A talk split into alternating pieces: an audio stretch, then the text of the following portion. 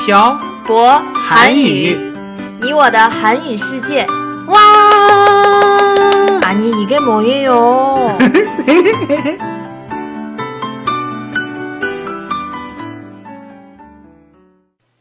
今天呢，开始之前，我俩给我俩打个广告。不会取关我们吧？嗯，博老师听说漂泊韩语有新开的课呀，对呀、我们一直有网络的直播哦课，很多同学都不知道哦呢。有什么课呢？现在每个月都有新开课呀。哦，这次最近的是暑假班零到二嗯级和小朴老师的口语课。是吗？嗯啊，对了对了对了，听说漂泊韩语还有淘宝店，对呀、嗯大家可以来淘宝店来找我详细的询问，在淘宝上搜店铺“漂泊韩语漂泊韩语。”就可以了。好的，这里是漂泊韩语，你我的韩语世界第四十七期电台。文字版可以在公众号“漂泊韩语”上回复本期标题“打工一”获取。안녕하세요，빡빡한국어의小博쌤이에요。 안녕하세요 여러분. 빡빡한국어의 연동쌤이에요. 연돈쌤, 네, 태태 씨. 연돈쌤은 아르바이트를 많이 해봤어요? 네, 많이 해봤죠. 태태 씨는요? 전 중국에서는 안 해봤어요. 음, 그럼 어디에서 해봤어요?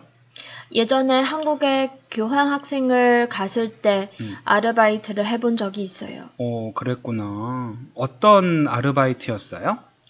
어, 식품 공장에서 이런저런 일을 했어요. 어, 돈은 얼마나 받았어요? 한 달에 70만 원 정도 받았던 것 같아요. 어, 한국에 있었을 때면 음, 2006년쯤이겠네요. 음, 네. 시급이 너무 짜네요. 시급이 먹는 것도 아니고 어떻게 짜요? 인색하다는 걸 짜다고 얘기하는 거예요. 아, 그러구나. 한 달에 70만 원이면 시급 얼마 받았어요? 제 기억으로는 4천 원이 안 돼서던 것 같아요. 너무 적네요. 원래 다 그 정도 받지 않아요? 음, 2005년에 제가 서울에서 시급 4천 원 정도 받고 일했었어요. 어디에서 일했었어요? 음, 전 술집에서 일했었어요. 술집이요? 네. 막 춤추면서 술 마시고 그런 곳이요? 아니요. 여기서 말하는 술집은 술을 마시는 곳, 음, 즉, 안주를 먹고 술도 마시는 곳이에요. 게다가 한국의 대학생들은 대부분 아르바이트를 많이 해요. 중국에는 대학생들이 아르바이트 할 수 있는 곳이 적은데 음, 한국은 많은가 봐요. 네, 많아요. 아까 제가 말한 술집도 있고, 편의점, 음. 치킨 가게, 음식점 등 아르바이트 할 수 있는 곳이 아주 많아요.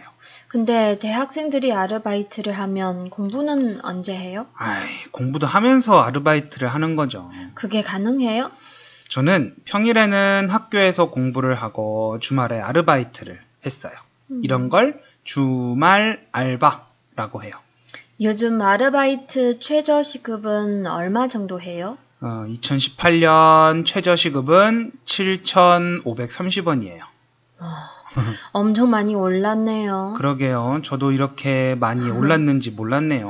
연돈쌤 이번 달 중순에 한국에 음. 가서 음. 한 달 정도 있다고 했잖아요. 음. 주말에 놀지 말고 아르바이트 하세요. 아휴, 그렇지 않아도 아르바이트 할 곳 벌써 알아놨어요. 걱정하지 마세요. 어디에서 해요? 친구가 건국대학교 근처에 피자, 스파게티하고 맥주를 파는 가게를 열어서 거기에 가서 도와주기로 했어요. 발도 참 넓어요, 연돈쌤. 하하. 근데 한국의 대학생들은 왜 이렇게 아르바이트를 많이 해요? 어, 대학금 등록금이 비싸서 그럴 거예요. 많이 비싸요? 음, 한 학기 등록금이 보통 400만 원 정도 해요. 400만 원이요? 네, 1년에 800만 원이 넘어요. 비싸죠? 중국이랑 비교하면 진짜 엄청 비싸네요. 네, 그래서 학생들이 부모님의 부담을 조금이라도 덜어드리기 위해서 아르바이트를 많이 해요. 연돈쌤도 부모님의 부담을 덜어드리기 위해서 아르바이트를 했어요? 전 대학교 4년 동안 전액 장학금을 받고 다녔어요. 아유, 그럼 왜 아르바이트를 했어요? 어, 아르바이트를 하면 사회 경험도 쌓을 수 있고 음. 인맥도 넓어지니까요. 음, 그리고 전 제가 술 마시고 옷 살 때 쓰는 용돈을 제가 벌어서 썼어요.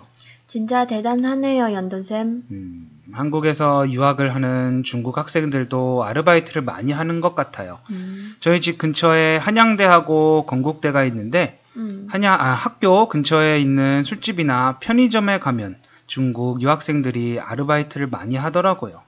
유학생들이 아르바이트를 하면 음, 돈도 벌고 음. 한국어도 연습하고 음. 일석이조겠네요. 음. 그래서 저도 중국에서 아르바이트를 하고 싶었는데 음, 음. 아르바이트 할 곳이 별로 없었어요. 근데 한국어를 가르치기 시작하면서 중국어가 엄청 많이 늘었어요. 그거야 중국어로 이야기를 해야 하니까 그런 거겠죠? 물론이죠. 근데 연돈쌤은 어떤 아르바이트를 해봤어요? 음, 이건 다음 시간에 얘기해도 될까요? 왜요? 내용이 길어질 것 같아서요. 그럼 다음 시간에 연돈쌤이 한 아르바이트들과 음? 아르바이트를 하면서 있었던 얘기를 해주세요. 네, 알겠어요. 음, 오늘은 아르바이트에 대해서 이야기해봤습니다. 아까도 얘기했듯이 한국은 아르바이트가 보편화되어 있어요. 음, 아이, 아르바이트를 하면 대학을 졸업하기 전에 사회생활을 미리 경험할 수도 있고 돈도 벌고 인맥도 넓어질 수 있으니 일석삼조라고 말할 수 있겠죠. 아, 중국의 대학생들은 보통 어떤 아르바이트를 하나요? 여러분은 아르바이트를 해보셨나요? 이 질문의 답을 댓글에 남겨주세요. 오늘 내용은 여기까지 하겠습니다. 지금까지 빡빡 한국어의 샤보쌤과 연동쌤이었습니다. 들어주신 분들 감사합니다. 다음에 봐요. 안녕!